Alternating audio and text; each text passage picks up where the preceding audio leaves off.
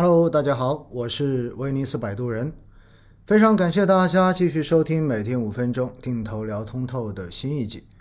那么今天呢是二零二一年的一月一十九号，今年 A 股出现了明显的调整，有很多人开玩笑说，好不容易让大家吃了几天肉，然后一棍子又把大家打回了原形。不少人呢对于未来的市场也有一些些许的担心。但是因为前期市场比较强势，所以更多的人在市场调整的时候，总在想着是不是难得的调整，赶紧补仓加仓。其实，在我每周日的公众号推送文章中间，也有跟大家讲到，如果成交量还能继续维持在高位的话，相对而言呢，这一波的春季躁动行情也许还是能够延续一阵子的。但是呢，我们也必须看到有很多的迹象证明着市场在发生一点点的转变。那么一方面呢，就是前期抱团的这些板块明显的出现了连续的回调，这意味着其实很多机构已经慢慢的开始松动，开始进行调仓。而另外一块呢，我们也很明显的看到，那就是南向资金流入的速度已经明显的快过了去年。今年的前两周，南向资金的净流入就已经超过了一千亿，而在今天以及昨天。南向资金的单日净流入金额一直都在开创着记录，这说明越来越多的资金意识到了 A 股现在的估值相比港股来说确实太贵了。所以的话呢，在这种资金的导向之下，你会发现现在所有的新发基金基本上都会特别提示自己是具有投资港股的这一个设置在里面的。而更重要的是什么？我不知道大家有没有去关注一个事情，那就是其实每年开年之后都会是公募基金密集分红的这样的一个时间，因为呢，按照很多基金的基金合同，只要它是有盈利的，那么每年至少会要分红一次。虽然分红这回事情，我之前在节目中间跟大家讲过，无外乎就是把大家的左口袋的钱放回到右口袋而已。而本质上面相当于做了一次强制性的赎回，但是呢，我也在前面的节目中间特别跟大家讲过，基金分红还有一种可能性，那么就是基金经理手中的现金过多，而他暂时也找不到非常合适的投资方向。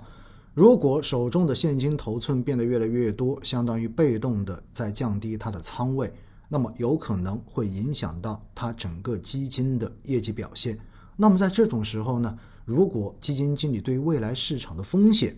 有一定预期，那么他们可能就会选择把手中的这些现金当成基金分红给分出去。这样子的话呢，既减少了自己去选择那些明显已经被高估的投资标的，同时又能继续维持自己所管理的基金产品投资组合的仓位。保证在一定水平之上。于是呢，我做了一个非常粗浅的统计，大家可以听一听。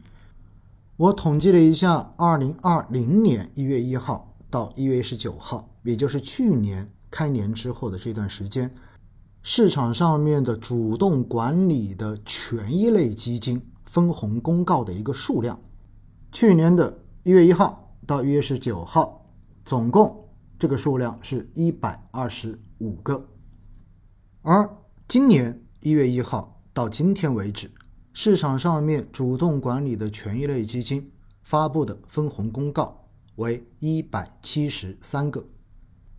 也就意味着今年同期主动管理的权益类基金分红的这个公告数量相比去年增加了百分之三十八点四，而我看了一下市场上面的指数基金。在去年以及今年同一个时段的分红公告数量，你会发现，去年指数基金分红公告在这段时间中间是四十三个，而今年同一段时间为四十六个，也就意味着其实增加的非常少，基本上是同一水平线。所以，被动型的指数基金因为根本就不具备。主动进行仓位调整的这种设置，因此呢，你会发现两年下来的话，差不多都是因为基金合同本来的规定要每年做一次这样子的红利分配，但是主动管理的权益类基金却出现了如此大数量的差别，那是不是意味着在目前这个阶段，其实有很多的基金经理以及基金公司对于短时间市场的风险，尤其是在过去两年他们所习惯于投资的这些行业、这些重仓的板块上面，变得更加的谨慎了呢。虽然仅仅凭这么一个指标来得出结论，显得有点过于简单粗暴，但是呢，我还是想提醒大家，其实今年开年之后强势的这种市场走势，也许慢慢的真的会进入到一个情绪的切换点，尤其是我们看到南向资金如此大额的净流入，在某种程度上面体现了大量机构资金的态度，因此我们对于短时间市场的波动，应该要做好足够的心理准备。虽然春季躁动的行情也许在调整之后仍然还能再持续一段时间，但是短期的这种投资风险，大家应该要时时记在心上。而且在近期，大家也应该发现了，其实有很多比较有名的这样子的基金，其实已经开始限制大额的买入了。前面其实也跟大家讲过，如果基金经理开始限大额，其实也是在拒绝更多资金的涌入，因为基金经理此时已经不知道把这些新申购进来的资金到底该去买什么样子的投资标的了。因此呢，从这一块也能进一步的说明，其实现在很多的基金经理和基金公司对于短期投资的风险已经有了比较高的预期了。其实。在这个专辑的前面这几百集节目中间，一直强调的就是我们应该要坚持长期，我们应该要用更长期的视角来看待自己的投资。我们要理解短期的波动，但是并不要被短期的波动而干扰了自己的正常投资计划。千万不要随着市场的短期波动而变得惶恐不安，到最后失了方寸，最终变成追涨杀跌。我想。这就是前面四百九十九集内容，我一直在传达的一个重要的理念。今天是这个专辑的第五百集，希望大家未来能够投资顺利。